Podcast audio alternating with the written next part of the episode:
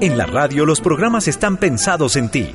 El siguiente programa es de clasificación A, apto para todo público. Contenido tipo F, programa formativo, educativo y cultural.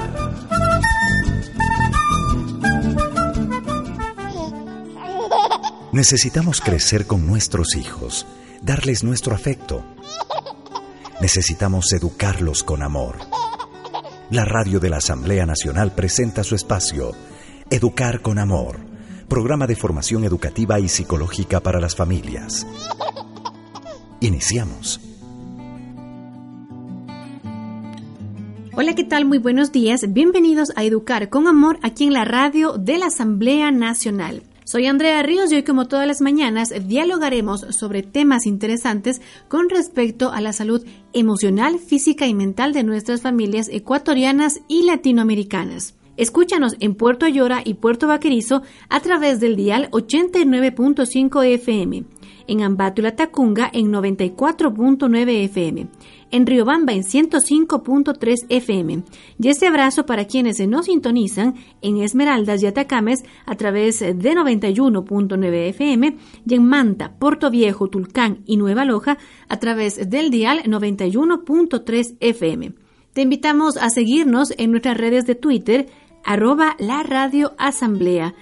Si es que estás fuera de la ciudad o fuera del país, puedes sintonizarnos a través de la página www.laradio.asambleanacional.gov.es. Además, recibiremos todos tus comentarios, inquietudes a través de nuestro correo electrónico programa educarconamor.hotmail.com. Queremos invitarte a visitar nuestra página de red social en Facebook. Nos encuentras en la fanpage Educar con Amor. Iniciemos la programación del día de hoy con buena música. Bienvenidos.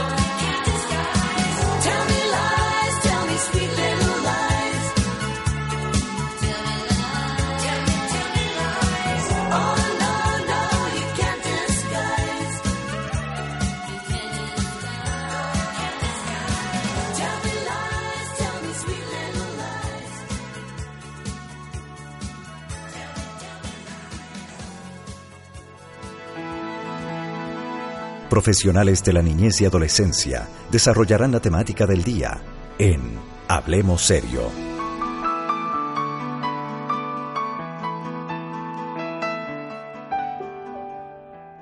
Por el motivo de ser ciego, hay muchas veces que vivimos en la marginidad de las demás personas. Es bastante difícil. Hasta acostumbrarse es duro. Uno pasa desapercibido para ellos. Ayuda a concientizar a la gente para que nos miren desde otro punto de vista. Como a todas las personas nos gustaría que nos tomen atención, nos valoren por lo que somos, no por lo que estamos en este estado. La vida para nosotros sería distinto si la gente nos regalaría solo cinco minutos de su tiempo. Tal vez para ti el tiempo no puede ser importante, pero para otros, cinco minutos lo es todo. Campaña Cinco minutos para mí. Educar con amor. Desorden y niños. Es propio de los niños pequeños resistirse a recoger cuando han acabado el tiempo de juego. La habitación de juego, el jardín o el lugar donde estén jugando suele estar desordenado, pero los niños no generan desorden a conciencia, sino que ellos van sacando juguetes sin guardar nunca los que están dejando de utilizar. Esto se debe a que los niños cuando son pequeños no han aprendido la importancia del orden, pues cuando juegan únicamente se dedican a imaginar y a pasárselo bien, sin atender a sus pequeñas responsabilidades. Por ello es muy importante que los padres enseñen que todas las cosas deben de volver a su sitio cuando dejen de ser utilizadas, sin que tengan que colocarlas papá o mamá. Ellos, los causantes del desorden, los que deben volver a poner cada cosa en su lugar. Y esto lo aprenderán mejor cuanto antes se les enseñe y cuanto más se elogie sus esfuerzos y buenas acciones en cuanto al orden. Escucha Educar con Amor, de lunes a viernes a las 10 de la mañana. Educar con Amor. Hoy en Educar con Amor hablaremos acerca de las etapas de la inclusión tomado del libro Educación Inclusiva y Especial del Ministerio de Educación. Escucha Educar con Amor, de lunes a viernes de 10 a 11 de la mañana, por la radio de la Asamblea Nacional. Porque tus hijos se merecen lo mejor.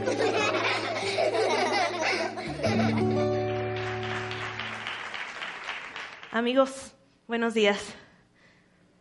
Todos hemos escuchado hablar de tocar fondo, ¿sí o no?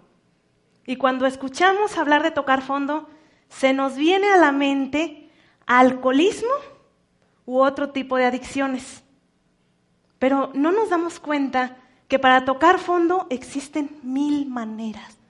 Por ejemplo, una persona puede tocar fondo con la pérdida de un ser querido, un divorcio, a lo mejor hasta una ruptura con un novio. Hay mil formas. Y una definición sencilla de tocar fondo sería llegar a una situación tan extrema y tan dolorosa que sientes que ya no puedes salir de ahí, que esto te rebasa, que llegaste a tu límite en el dolor. Hoy me quiero presentar contigo. Me llamo Gaby Machuca, soy conferencista, locutora de radio también, tengo un programa de televisión y sobre todo les agradezco por permitirme compartir esta historia con ustedes.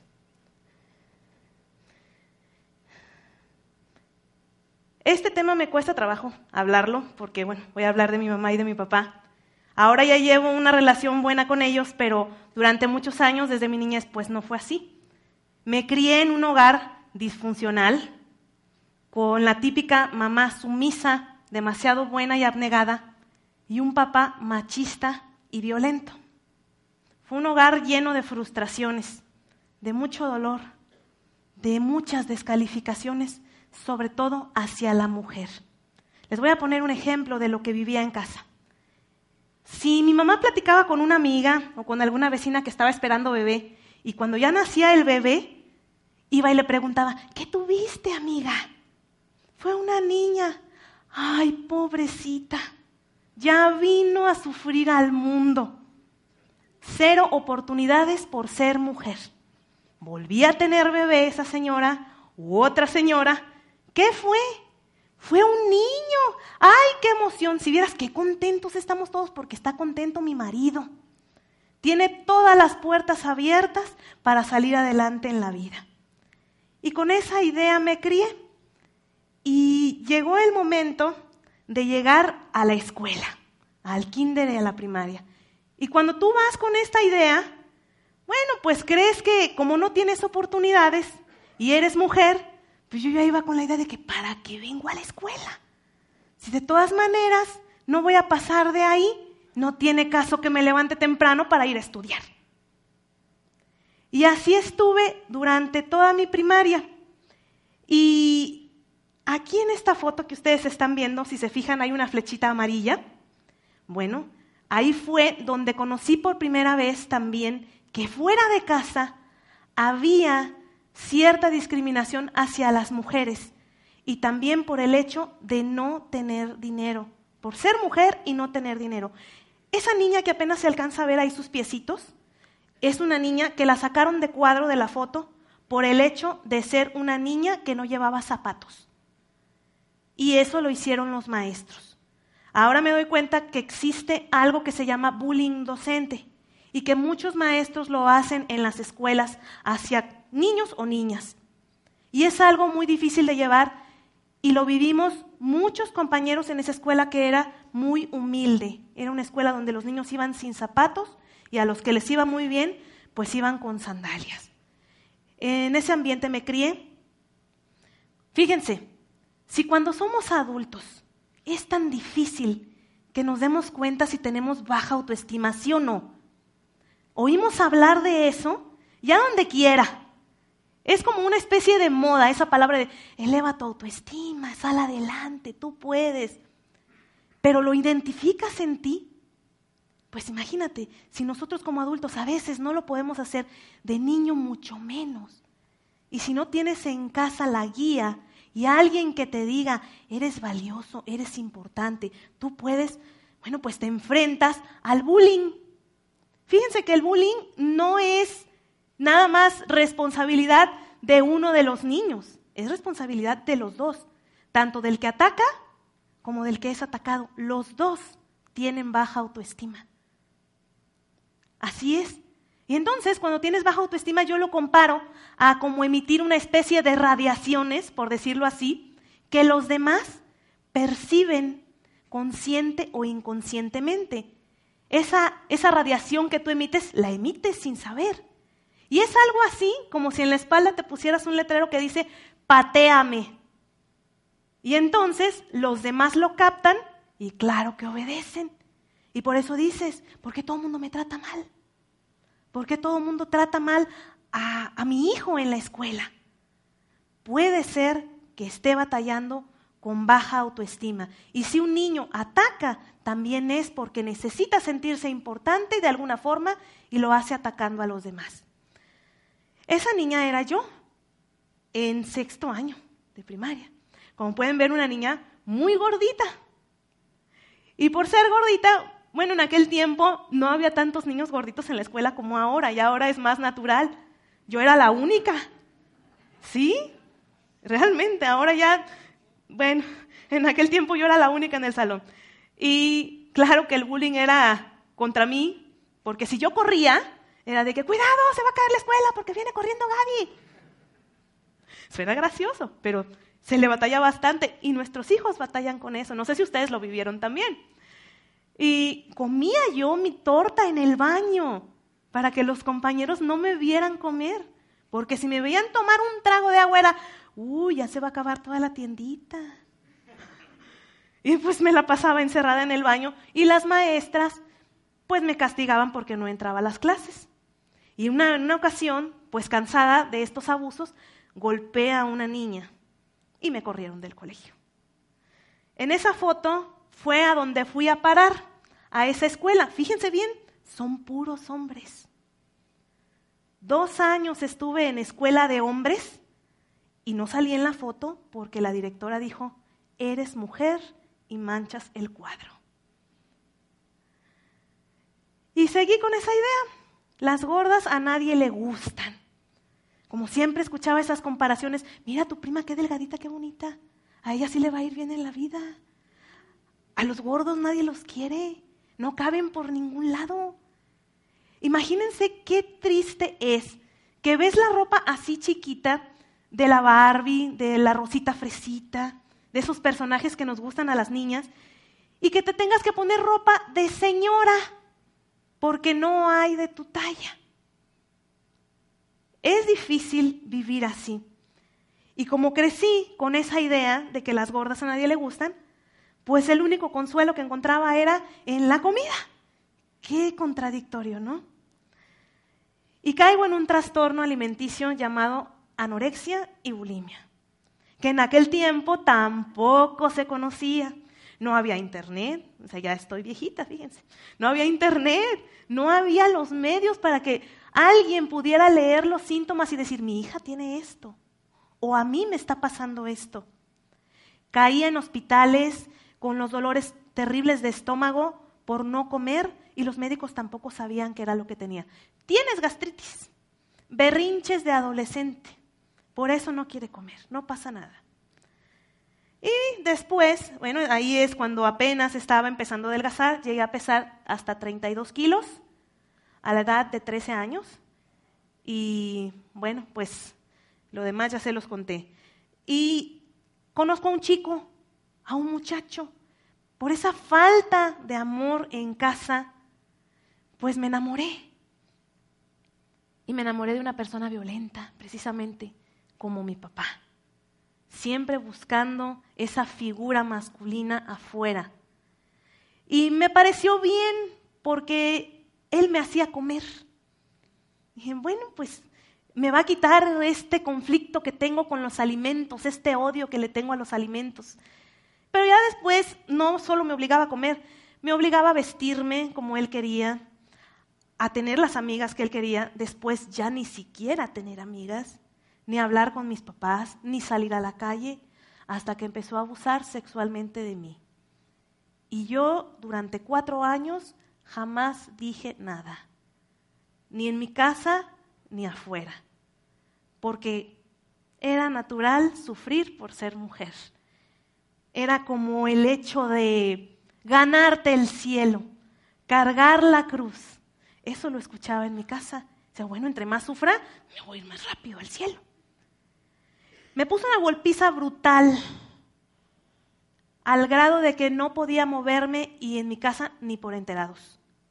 Cuando me recuperé de los golpes, que curiosamente hoy sé, amigas y amigos, que una persona que es golpeadora y violenta solamente te golpea partes de tu cuerpo que no se ven. Y cuando él lo hacía, me llamaba la atención que tenía cuidado para que no se me notara a mí y poder seguirme golpeando y nadie preguntara. Cuando me recuperé, me fui de mi casa. Yo vivía en Tepic y me vine a vivir a Guadalajara huyendo, a la edad de 17 años y también huyendo de mi papá y de mi familia. Aquí encontré trabajo y me casé con mi jefe. Imagínense nada más. A la edad de 18 añitos. Tenía yo un año de estar viviendo aquí cuando me casé. También un hombre violento. Eso no es casualidad. Creemos que nos toca y no nos toca. Nosotros lo atraemos sin querer. Esa es la foto de mi boda. Les hago un paréntesis aquí. Eh, sigo con la misma persona pero estamos en terapia desde hace ocho años y vamos muy bien. Nadie, chicas, puede hacer cambiar a un hombre, solamente que él quiera. Y él quiso. Y estamos muy bien. Me divorcié después de siete años y también te enfrentas afuera durante el divorcio a la discriminación, porque en muchos trabajos donde vas y buscas, te dicen, como ya fuiste casada, bueno, pues seguramente estás dispuesta a todo lo demás con tal de conseguir un trabajo. Y es curioso que tus mismas amigas, mujeres o familiares, son las que precisamente te señalan. Yo ya no me junto contigo porque mi esposo dice que como tú ya eres divorciada, no eres buena influencia para mí. Y se alejan de ti. Obvio, después de vivir todo eso, caes en depresión, una enfermedad también muy de moda, por decirlo así, y que no sabemos muchas veces que la tenemos. Dejé de comer otra vez, de bañarme casi por un mes, 20 días aproximadamente sin cambiarme ni un calzón.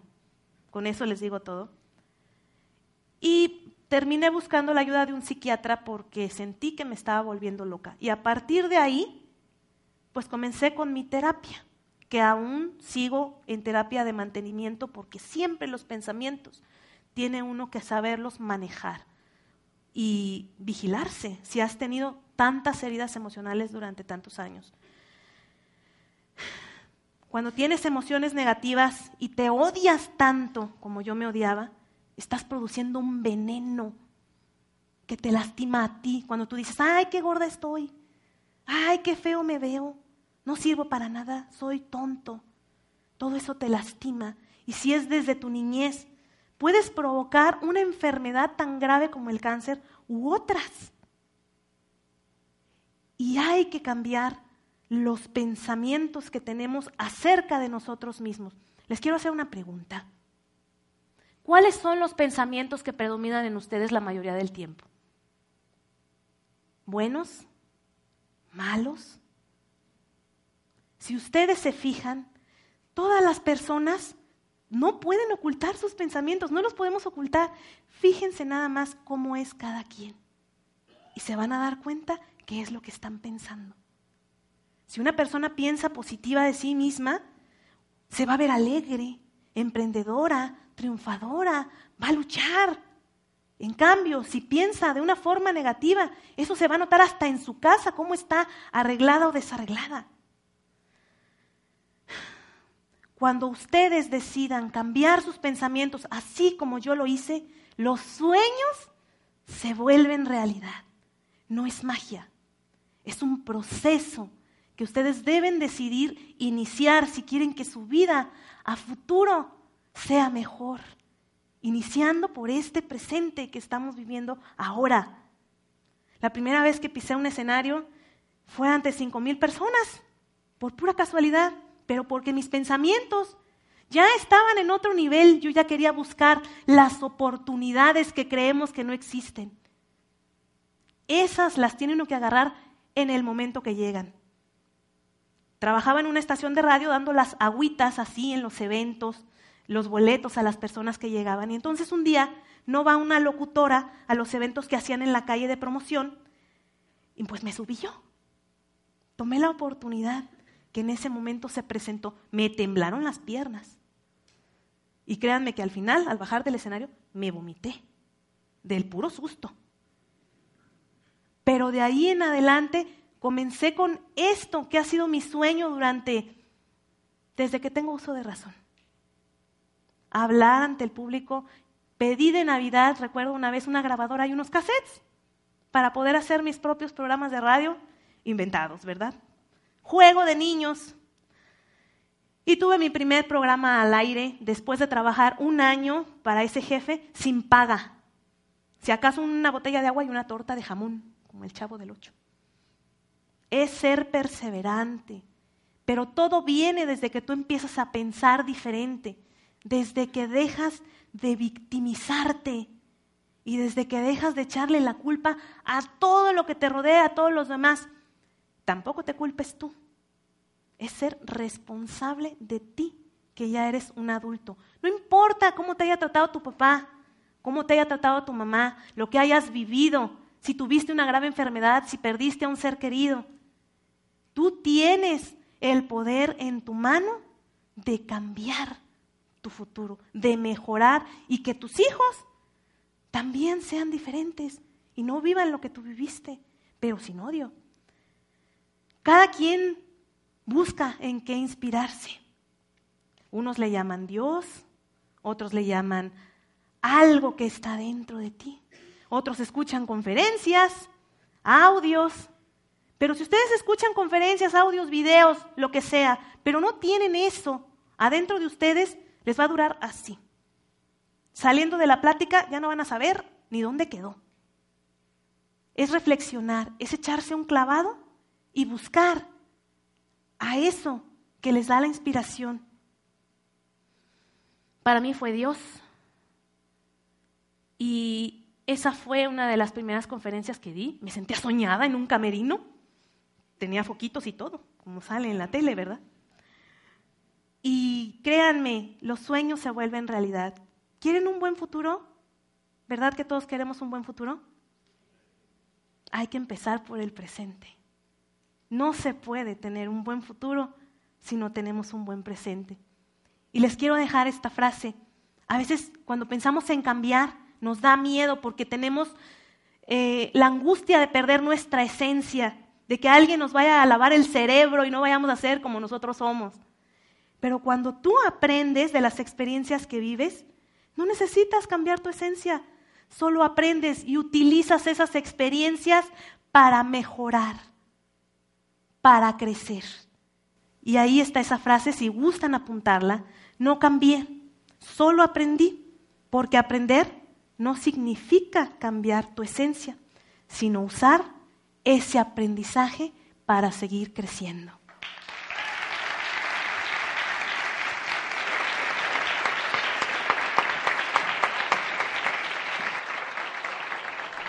Hola, soy Leo Alcalá y en este video voy a compartir contigo cinco saltos de mentalidad para el éxito. Cinco maneras distintas de pensar ah, acerca de ti mismo, de la vida, de tu potencial, de tus retos, de tus desafíos, que son fundamentales para triunfar. No son los únicos, pero sí son algunos que definitivamente son vitales, son fundamentales. Y voy con el primero de ellos. El primero de esos saltos tiene que ver con pasar de ser víctima a ser, asumirte como creador, de estar desde el espacio, de sentirte al efecto de lo que hay allá afuera o al efecto incluso de tus propios pensamientos o tus propias emociones o tu propia historia y más bien comenzar cada vez más a asumirte como el creador de posibilidades que tú eres. Porque el reto además está en que tenemos toda una cultura alrededor nuestro que lo que hace es reforzar la idea que continuamente estamos al efecto de las cosas. Y necesitamos remontarnos por encima de eso para realmente dejar expresar nuestra verdadera esencia la de ser creadores, creadores de posibilidades. Y para eso es vital que entonces tú puedas detectar cada vez más, más rápido, cuando de pronto estás cayendo en el espacio de la víctima. Y hay tres grandes síntomas que tú puedes utilizar para saber cuándo estás ahí. Primero de ellos es la queja. Cuando te estás quejando, cuando tú escuchas a alguien que se está quejando, adivina qué, está siendo víctima. Simplemente se está quejando de algo, lo cual pues está de alguna forma asumiendo que es la causa de lo que está viviendo. Y se está asumiendo como víctima. Segundo síntoma es la culpabilización. Cuando estamos buscando a algo allá afuera, una circunstancia, un evento al cual echarle la culpa, o de pronto es una persona, es el otro, por supuesto. Todo sería magnífico si no fuera por tu esposa, o tu pareja, o tu hijo, o lo que fuera, o tu jefe, y buscamos culpables. Y a veces cuando no tenemos el evento o no tenemos al otro al cual echarle la culpa, terminamos culpándonos a nosotros mismos. Pero sea como sea, la culpa es otra manera de reforzar, de hundirnos más en el espacio de la victimización. Y la tercera manera de detectar esto rápidamente es cuando nos justificamos. Cuando estamos justificando y caemos en excusarnos y en explicar por qué es que no estamos como estamos y usamos racionalizaciones para... Y adivina qué, le seguimos dando energía a por qué no estamos donde estamos, en vez de asumir la posibilidad de hacer algo distinto. Y entonces de ahí justamente saltar o eh, movernos, alejarnos del espacio de la víctima y pasar más bien al espacio de nosotros como creador. Y nos asumimos en ese espacio cada vez que tú te atreves a declarar, a conectarte con lo que tú realmente quieres. Cuando tú empiezas a clarificar, a definir, ok, ¿qué es lo que yo quiero? Y te atreves a a decidir qué es lo que tú quieres, no lo que quieren los demás por ti, no lo que ah, la sociedad espera de ti, no, no, sino lo que realmente enciende tu alma y te conectas con eso, tú empiezas a asumirte como creador. Te asumes como creador también cuando tú te atreves a decidir que tú te lo mereces, que eso que tú quieres, tú te lo mereces. ¿Te lo mereces por qué? Porque sí, porque estás vivo, porque lo pensaste, porque lo deseas. Eso es razón suficiente para merecértelo. Te lo pongo de otra manera. ¿por qué no deberías merecerte algo bueno, algo maravilloso, algo mejor en tu vida? Sabes, no hay nada que tú hayas podido hacer en el pasado que te impida merecer algo mejor, que te impida merecer el tú salir adelante, surgir y crear algo nuevo para ti. También te asumes como creador cuando tú decides conectarte con la declaración yo puedo. Yo puedo. ¿Sabes? Yo puedo porque yo puedo aprender, yo puedo porque yo puedo decidir algo diferente, yo puedo porque yo puedo tomar alguna acción distinta, yo puedo porque puedo escoger ahora algo que quizás no he escogido hasta antes, em, hasta este momento, pero que ahora, a partir de ahora, lo asumo, lo decido. Tú puedes, tú puedes.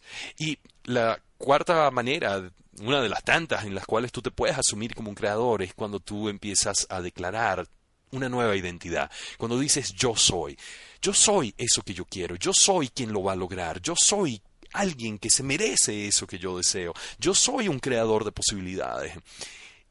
Es desde esas declaraciones, declaraciones como estas, que tú ejerces esa facultad, esa esencia que está en todos nosotros, la de adueñarnos de nuestra propia vida y movernos no como víctimas, sino como creadores.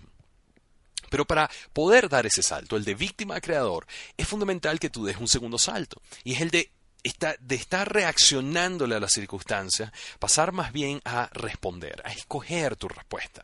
Porque cuando estamos reaccionando, nosotros en el fondo no estamos escogiendo, no, somos nosotros quienes decidimos. Son nuestras reacciones, nuestras limitaciones, nuestros patrones, nuestros miedos, nuestra, ¿sabes? Eh, nuestro pasado quien está decidiendo en el momento. Pero cuando tú de ahí, de ese modo inconsciente de operar en la vida, pasas a conscientemente elegir una respuesta diferente, tú empiezas a adueñarte entonces realmente de tu posibilidad como creador. Y recuerda que lo que tú experimentas en tu vida, todo lo que tú vives, no solo tiene que ver con tus circunstancias, con lo que te pueda estar pasando, tiene por sobre todo que ver con tu respuesta o tu reacción. Tú decides. Pero es ahí justamente, en tu posibilidad para saltar de reaccionarle a las circunstancias y comenzar más bien a responder de una manera que te funcione mejor, de una manera que te permita avanzar hacia lo que tú quieres, que ahí está realmente tu poder. Tu poder para, desde cambiar tu respuesta, empezar a cambiar tu experiencia, tu sentir, y desde ahí empezar a transformar tu vida, realmente. Pero para ese salto, tú necesitas otro. Y es uno de los más desafiantes. Es el de, en vez de estar mirando hacia afuera, nuevamente buscando culpables eh, o excusas eh, o, por qué no estamos donde estamos, es tener más bien una mirada interna, es atrevernos a mirar adentro, a reflexionar, a mirar dentro de nosotros mismos, cuáles pueden ser las creencias que nos están limitando, cuáles pueden ser, cómo, cómo, lo que yo estoy viviendo tiene que ver mucho más conmigo que con lo que está allá afuera, cómo lo que, la frustración o el miedo o la rabia que de pronto yo estoy sintiendo, más que con el otro, tiene que ver con cómo yo estoy procesando lo que el otro hizo o dejó de hacer. Es mirar dentro de nosotros.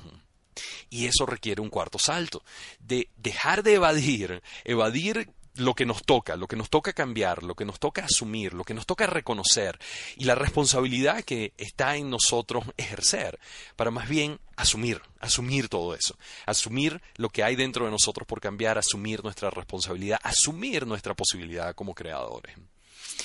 Y una vez que hacemos eso, tenemos que además estar dispuestos para realmente asumir las cosas, no solo a desear el cambio, no solo a desear el ser mejores, el, aprender algo nuevo, el transformar nuestros resultados, sino pasar del deseo al movimiento, del deseo a la acción, del deseo a eso que realmente va a permitirte concretar eso que tú quieres cambiar en resultados, en resultados que realmente te permitan avanzar. Porque hay algo esencial. Si tú quieres lograr lo que aún no has alcanzado, tú necesitas hacer lo que aún no has intentado. Sencillo, necesitas hacer lo que aún no has intentado. Cinco saltos, entonces, que he compartido contigo este, en este video, no son los únicos, pero son cinco saltos fundamentales, de víctima a creador, de reaccionar a responder, de mirada externa a mirada interna, de evadir a asumir y de simplemente desear a ponerte en movimiento para hacer que las cosas sucedan en tu vida. Porque recuerda que además la calidad de tu vida es un reflejo de la calidad de tu mentalidad. De dónde tú te paras para asumirte ante la vida como el creador o más bien vivirte, vivir en tu vida como la víctima. Pero es, es una decisión de dónde tú, con qué tú te conectas, con qué tipo de mentalidad te, te conectas. Y ¿cuál es la mentalidad entonces con la que tú te quieres conectar? Ahora y en cada momento de tu vida. Ahí es donde comienzas a tener tu gran oportunidad para realmente transformar e impulsar tu éxito. Para eso voy a seguir acompañándote y recuerda que tienes estos recursos uh, gratuitos en la web. Tienes mi blog pasioneacción.com donde voy a seguir publicando recursos, artículos y videos como este para uh, contribuir a tus propios saltos de mentalidad y al avance del progreso de tu vida. Si no te has suscrito a la lista, suscríbete ahí en pasionacción.com. Puedes seguirme en Twitter, en twitter.com diagonal Leo Alcalá. Igualmente en Facebook y toda la información acerca de mis conferencias y demás servicios los encuentras en leoalcalá.com. Especialmente si quieres explorar la posibilidad de un coaching uno a uno conmigo, un proceso para yo acompañarte en uh, un camino para justamente dar esos saltos, esos y cualquier otro salto de pensamiento, de mentalidad que tú necesites dar para lograr impulsar tu éxito, toda la información la encuentras en leoalcalá.com diagonal coaching. Así que espero que nos sigamos viendo prontamente y soy Leo Alcalá y hasta nuestro próximo y potenciador encuentro. Recuerda como siempre poner tu pasión en acción. Un análisis sobre las expresiones más conocidas por los padres y su influencia en nuestros hijos. Glosario de palabras.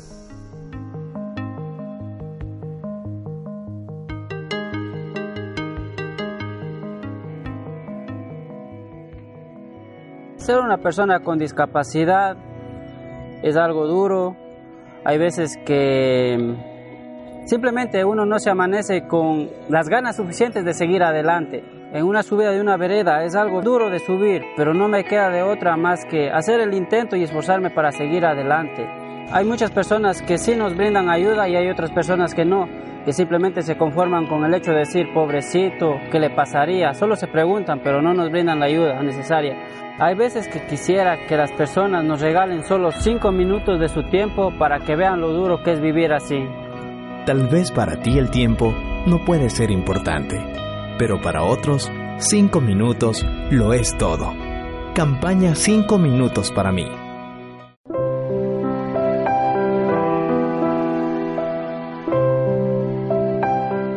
Disciplina positiva. Educar desde el respeto. Los niños y niñas están en una etapa de desarrollo y aprendizaje, forjando su identidad, ensayando formas de actuar y sus conductas no siempre son las más adecuadas. Tradicionalmente se ha empleado la disciplina punitiva, basada en los castigos, como fórmula para corregir las malas actuaciones de los niños. Este tipo de disciplina no tiene en cuenta las características del niño o niña y trae consigo consecuencias negativas como resentimiento, venganza, rebelión, reducción de la autoestima, etc carece además de beneficios, ya que el niño o niña no aprende a diferenciar y escoger conductas, no se desarrolla su responsabilidad y autonomía desde la madurez personal. Lo único que se consigue en el mejor de los casos es inculcar miedo, evitando así la conducta no deseada. Es el momento de cambiar el método tradicional y dejar de lado la imposición de normas y reglas en la educación de nuestros niños y niñas. La disciplina positiva aboga por ser el recurso educativo que constituye el medio para el desarrollo sano y feliz de los niños y niñas. Escucha Educar con Amor, de lunes a viernes a las 10 de la mañana. Educar con Amor. La primera es la etapa de iniciación. Se busca aquí establecer un compromiso de cambio entre todos los miembros de la comunidad educativa. Dentro de esta etapa se encuentran dos fases, la decisión de iniciar el cambio y la creación de la cultura de mejora. Lo esencial al momento de iniciar es que todos deseen el cambio, que nace desde una necesidad sentida por la comunidad o una causa de presiones externas. Para que el cambio sea exitoso deben involucrarse en él el mayor número de personas, especialmente los docentes. Para que este cambio se lleve a cabo y sea sostenible, es necesario que la institución tenga una cultura de progreso, lo cual implica la necesidad interna de mejorar, una visión clara y consensuada de lo que se quiere lograr, la apertura, la motivación el compromiso hacia el cambio y las vivencias anteriores de cambios positivos o negativos, tomando en cuenta también el tema del liderazgo positivo y la parte de un directivo competente y aceptado por la comunidad. La segunda etapa es la etapa de diagnóstico. Dentro de esta etapa se desarrolla una evaluación inicial a partir de la cual se detectarán las áreas a mejorar. Para que el cambio tenga éxito es preciso contar con un buen diagnóstico en el que participe toda la comunidad educativa. El proceso de evaluación puede variar de acuerdo a la institución y sus necesidades. Mientras para unas es preciso un proceso largo y profundo, para otras es suficiente con reuniones cortas y por supuesto colectivas. Existen dos modelos de evaluación. El primero es el índice de inclusión y el segundo el modelo de evaluación inclusiva. Con respecto al índice de inclusión, este fue elaborado por Tony Vaught y Mel Einscombe en el año 2000. Esta es una guía de autoevaluación que permite a las instituciones educativas revisar si sus proyectos educativos curriculares y prácticas de aula tienen un enfoque inclusivo. Ayuda a la identificación de las barreras que limitan el proceso de aprendizaje y participación de los estudiantes. Por otro lado, es una guía de fácil manejo y aplicación para empezar y mantener programas de mejora. El índice se adentra y valora las tres dimensiones de la inclusión, las culturas, las políticas educativas y las prácticas. El segundo es el modelo inclusivo, y este es un sistema de evaluación que permite a la institución educativa conocer su situación actual en relación a la calidad de la atención que brindan a la diversidad de los estudiantes, especialmente a aquellos con necesidades educativas especiales. Permite así identificar sus fortalezas y debilidades con el fin de tomar decisiones acertadas y avanzar hacia mayores niveles de inclusión y de aprendizaje para todos. Este modelo considera tres ejes para una respuesta eficaz a la diversidad. Primero, la accesibilidad, que es facilitar recursos, medidas y apoyos para el acceso. La movilidad, la comunicación, la participación y el aprendizaje de todos los estudiantes. La flexibilidad y la adaptabilidad, que es la capacidad para adaptar el currículo y enseñanza en función de las necesidades de nuestros estudiantes. El clima socioemocional, que brinda un ambiente de confianza, aceptación y valoración de la diversidad y de las potencialidades individuales a favor del desarrollo integral de los estudiantes. Estos ejes se expresan transversalmente en cuatro áreas que se evalúan y que son la cultura escolar inclusiva, que se refiere a los valores, creencias y actitudes que promueven el respeto y la valoración de la diversidad. Las prácticas educativas para la diversidad, que son las acciones, recursos y apoyos que promueven el aprendizaje y la participación de todos, favoreciendo la interacción y el enriquecimiento mutuo. Además, la gestión centrada en el aprendizaje y la colaboración, que es la organización, dirección y administración de los distintos recursos orientados al desarrollo de una comunidad participativa. Los resultados, que es el grado de satisfacción y logros alcanzados con la participación de la comunidad escolar, la integración escolar y los entes que son parte del desempeño académico. Una vez que se han detectado las áreas de mejora, es preciso priorizarlas en función de las necesidades reales de la institución educativa y de todos sus miembros, para lo cual la comunidad debe jerarquizar las áreas de mejora, seleccionar las prioridades de cambio que deben ser reales y factibles de realizarlas. Además, consensuar las prioridades de cambio, el análisis FODA, es decir, de las fortalezas, oportunidades, debilidades y amenazas, siempre es una herramienta efectiva para hacer esta priorización en las áreas de mejora.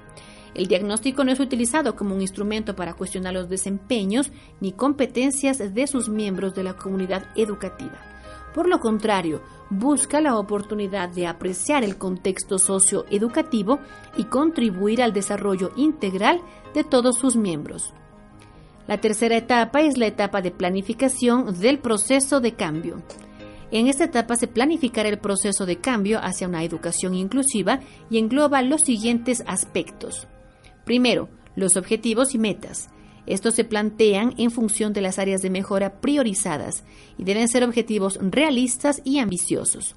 Es necesario establecer un cronograma que permita cumplir las metas. Como segundo, las estrategias, actividades, beneficiarios y distribución temporal, en el lugar y en el tiempo. Tercero, las responsabilidades y recursos. Participantes en el proceso, roles y responsabilidades.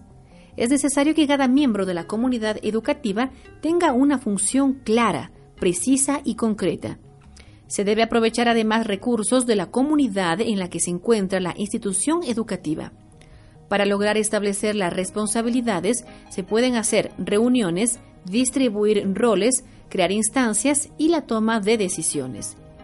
Como cuarto punto se encuentra la evaluación. Lo esencial es establecer estrategias para el seguimiento y monitoreo del proceso, es decir, una evaluación formativa, y las estrategias para la evaluación final del proceso, es decir, la evaluación sumativa. La etapa 4 es el desarrollo. En esta etapa se pone en marcha el proceso de cambio que se ha planificado. Los cambios que se realizarán deben ser adquiridos por un proceso que esté basado en la motivación, un trabajo colaborador, buena comunicación y un compromiso por parte de toda la comunidad educativa. La etapa 5 es el seguimiento y la evaluación.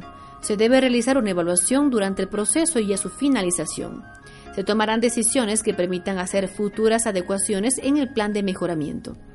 Se debe analizar si se cumplieron las metas esperadas, las que deben tener indicadores de logro con respecto a los aprendizajes, participación y satisfacción de los miembros de la comunidad educativa.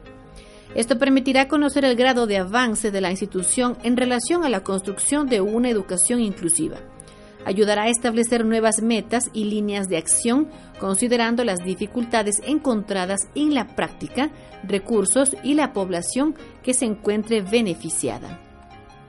En la evaluación se debe considerar a todos los miembros de la comunidad educativa, en función del rol y responsabilidad, lo que permitirá tener una visión global para que cada uno asuma los resultados obtenidos y sus compromisos frente al mejoramiento. Otro aspecto importante es socializar con la comunidad en general estos resultados y las decisiones tomadas. La evaluación debe contemplar el impacto del proceso de cambio en las diferentes dimensiones. La etapa 6, la institucionalización. La institucionalización se presenta una vez que se ha consolidado el proceso de cambio. Para asegurar el éxito de esta fase, es importante que el cambio se procure en la estructura, organización y recursos de la institución educativa. Se eliminen de esta manera las prácticas contradictorias e incoherentes con los principios de la educación inclusiva asegurar la participación de todos los miembros de la comunidad educativa, fomentar el aprendizaje integral de los estudiantes, contar con un equipo profesional comprometido con el proceso de cambio. Las características de la escuela inclusiva. Una escuela se ha de convertir en eficaz porque consigue mejores resultados de aprendizaje en sus estudiantes, promueve su desarrollo integral, independiente de su situación social, económica, psicológica, emocional, cultural, entre otras, y porque se encuentra siempre preocupada por satisfacer y dar respuesta a las múltiples necesidades de los mismos. Además, no solo mide los aprendizajes en los distintos aspectos académicos, sino que les da el mismo valor a la satisfacción, la felicidad el autoconcepto, la actitud creativa y crítica de cada uno de los miembros que lo conforman. Una escuela inclusiva se ha de caracterizar por el valor que se da a la diversidad y gracias a esto la interrelación entre sus miembros generada por oportunidades de aprendizaje entre unos y otros. La inclusión busca maximizar la presencia, la participación y el aprendizaje. El término presencia está relacionado con el lugar en el que son educados los estudiantes, sin perder de vista que la inclusión demanda ciertas condiciones que deben poseer las instituciones. Sin duda alguna, los lugares son importantes. Hay competencias relacionales, valores que difícilmente se aprenden separados e interdependientes de la participación y el aprendizaje. La participación hace referencia a la calidad de las experiencias del estudiante en la institución, valorando su bienestar personal y social, escuchando sus puntos de vista. La participación dentro de la inclusión permite ver a toda la diversidad y no se centra únicamente en los niños, niñas y adolescentes con necesidades educativas especiales. También lo hace apreciando a todos los aspectos de la vida escolar y no solo del proceso de aprendizaje. La participación es un componente dinámico de la inclusión, ya que todos son reconocidos y aceptados como miembros de la comunidad educativa. El término aprendizaje tiene que ver con los resultados activos en relación con el currículo. Esto se asocia no solo con la evaluación académica, sino con la observación y la práctica en la que se materialice la real percepción de los conocimientos, de tal manera que se eliminen las barreras de acceso al aprendizaje. En este sentido, una escuela inclusiva manifiesta, en primer lugar, un sentido de pertenencia.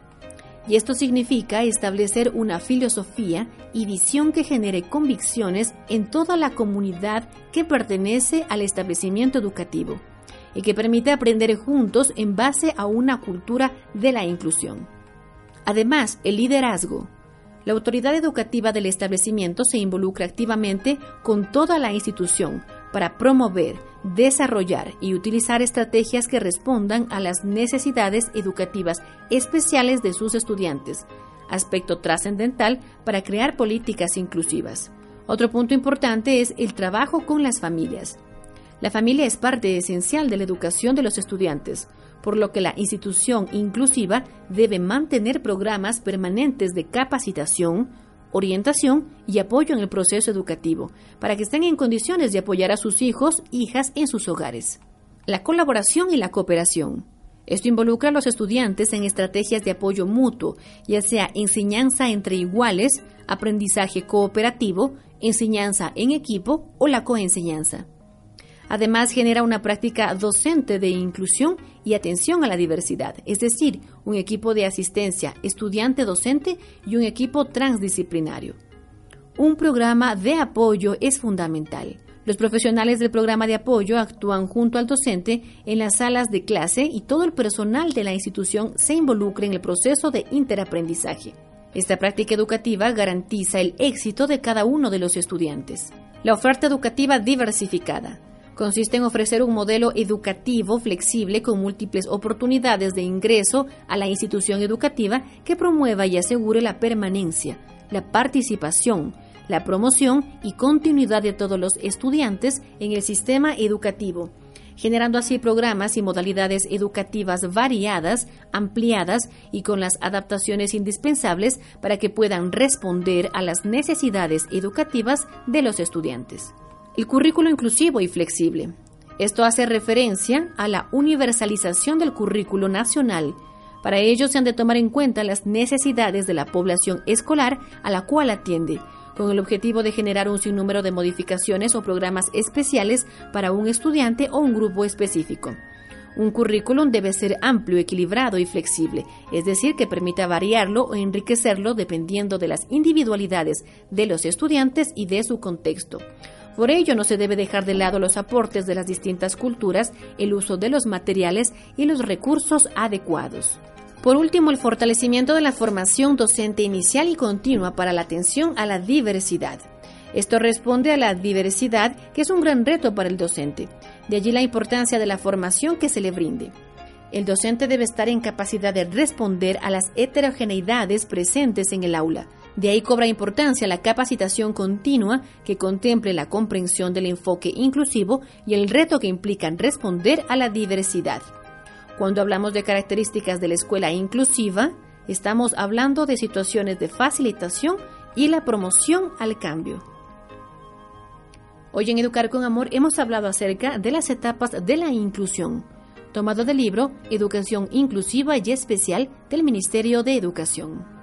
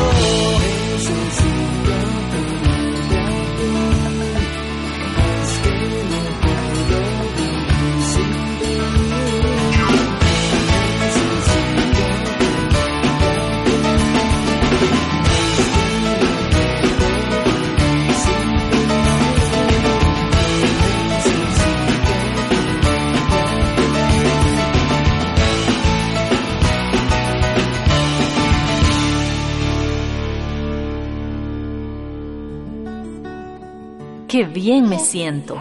Hoy sé que puedo dar más de mí. He descubierto que el tesoro más grande es la familia. Aquí termina Educar con Amor, porque mis hijos se merecen lo mejor.